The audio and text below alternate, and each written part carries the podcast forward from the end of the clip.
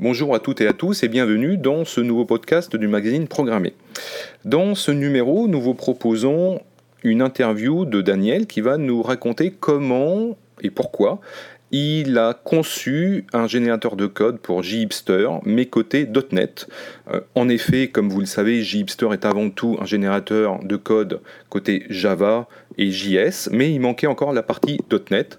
Et Daniel a fait une session particulièrement remarquée et très intéressante durant la JHipster Conf 2019.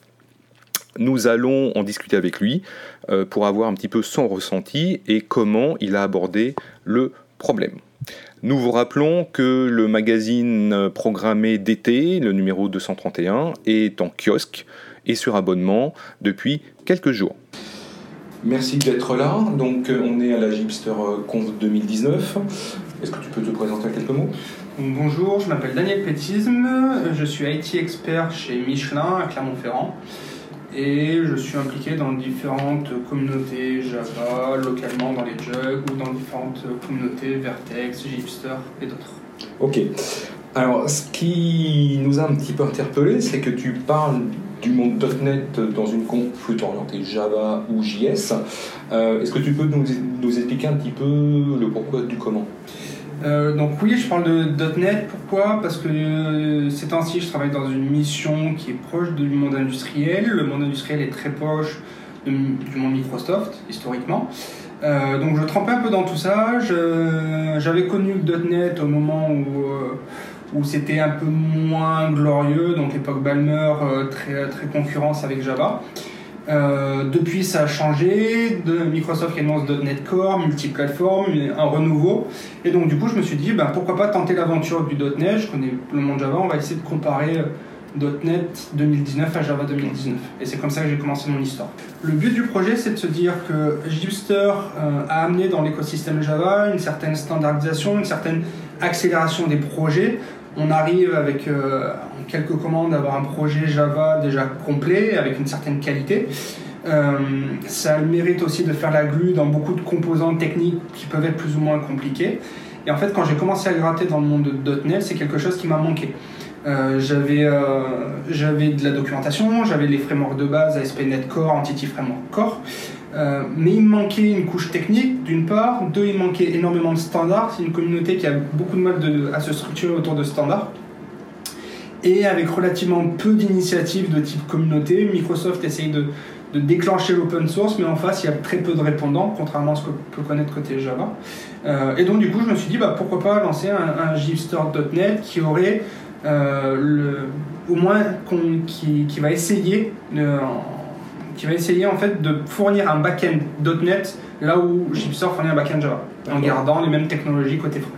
Avec ce projet, on a un premier prototype, alors pas encore déployable euh, sur, sur les communautés, mais on arrive à générer une application standard Gipster avec un back, avec un back .NET. Pardon. Donc du coup, j'ai la partie gestion des utilisateurs, donc euh, euh, la connexion, la création d'un user, toute cette gestion-là. On déclenche aussi la, génération du front. Donc j'ai une application Angular ou React euh, qui est construite et qui permet d'interfacer justement le front et le back euh, comme on le fait en Java. Mm. Donc ça c'est prototype. dans les prochaines étapes, ce qui va manquer, on a, on a un gros travail sur la partie génération des entités.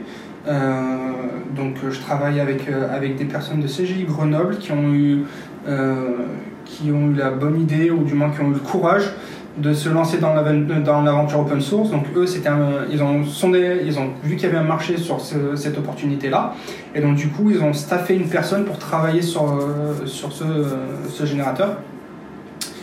Euh, donc du coup, ils développent et c'est eux qui sont en train de faire la partie génération des entités côté back-end. Et donc du coup, il va falloir qu'on fasse la génération des entités côté front avec, avec du, .NET. Euh, donc ça c'est pour la partie vraiment projet. À côté un peu tout ce qui est développeur expérience, comment je package en Docker une, application .NET, comment je déploie, quels sont les, les toolings des développeurs euh, .NET pour apporter un, niveau d'expérience, développeur euh, expérience assez élevé. D'accord. Et quels ont été les principaux problèmes techniques que tu as pu rencontrer alors, si je prends .NET dans sa globalité, les principaux problèmes techniques, ça a été, ce que je disais tout à l'heure, les, manques de standards. des choses aussi bêtes que dans quel dossier je mets mes sources. C'est des, débats qu'on a déjà passé côté Java il y a plus de 15 ans maintenant. ça reste des sujets d'actualité, sans vraiment de normes écrites, plutôt de la tradition orale, du goût de chacun. Donc cette, recherche de standards fait que bah, forcément chaque développeur se pose la même question, donc du coup on est ralenti.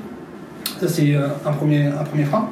Le second, c'est que euh, on, retrouve un petit peu cette culture du développeur héros qui va développer un framework le dimanche après-midi parce que c'est quelque chose qui lui manque, mais qui n'arrive pas à le maintenir dans le temps par manque de communauté. Donc du coup, beaucoup de petites librairies techniques qui existent à droite à gauche, euh, assez peu de continuité et de la, du manque d'intégration. Euh, ça, c'est les, points techniques. Après, si je dois parler de, .NET en Gipster, la principale difficulté, c'est que Gipster euh, a été fait pour Java, et c'est normal. Donc du coup, on retrouve certaines conventions assez profondément ancrées dans le générateur, et être capable de les sortir pour aller partir dans une autre culture, c'est relativement compliqué. D'accord. Alors, tu es parti sur un .NET Core 2.2. Oui. Euh, est-ce que tu as commencé à regarder un petit peu Mala 3.0 qui est prévu dans quelques mois? Alors, j'ai pas plus regardé que ça. Ce que j'en ai compris, c'est que ça allait, ça allait devenir la, version principale ou le focus principal de Microsoft. Pour l'instant, j'ai pas vu encore les grosses, grosses différences. Euh, donc, j'attends encore. D'accord. Et quelle est un petit peu l'ambition pour toi autour de ce projet-là? L'ambition pour moi, c'est d'être capable d'apporter un, un, niveau de maturité au moins équivalent à celui de Gipster côté Java on est sur la génération d'applications. Donc le but, c'est que voilà, euh, qu'on soit sur du Java ou qu'on soit sur du .NET, qu'on génère le même backend. Et l'objectif ultime pour moi est d'être capable de profiter de toute la richesse des fronts qui sont possibles, vu React, Angular et tous les, tout ce qui arrive côté euh, pour donner cette même opportunité, mm. opportunité aux développeurs .NET. Euh, l'accueil euh, j'ai eu, c'est qu'en fait, des gens qui ont négligé ou qui ont mis de côté l'écosystème .NET, j'ai l'impression au moins avec ma présentation, ont réappris à le redécouvrir, pardon, après le redécouvrir. Euh, donc du coup, c'est, euh, je pense que j'aurais peut-être déclenché 2-3 envies d'aller gratter un petit peu cette partie-là, donc c'est plutôt pas mal. Et sur l'aspect euh, Gipster.net, les retours sont plutôt bons, les gens sont plutôt impressionnés par le niveau de maturité du sujet on n'est pas très loin d'avoir quelque chose. Donc ça, c'est très positif pour nous et ça donne encore un peu plus d'énergie pour, essayer de, de boucler euh, une première version.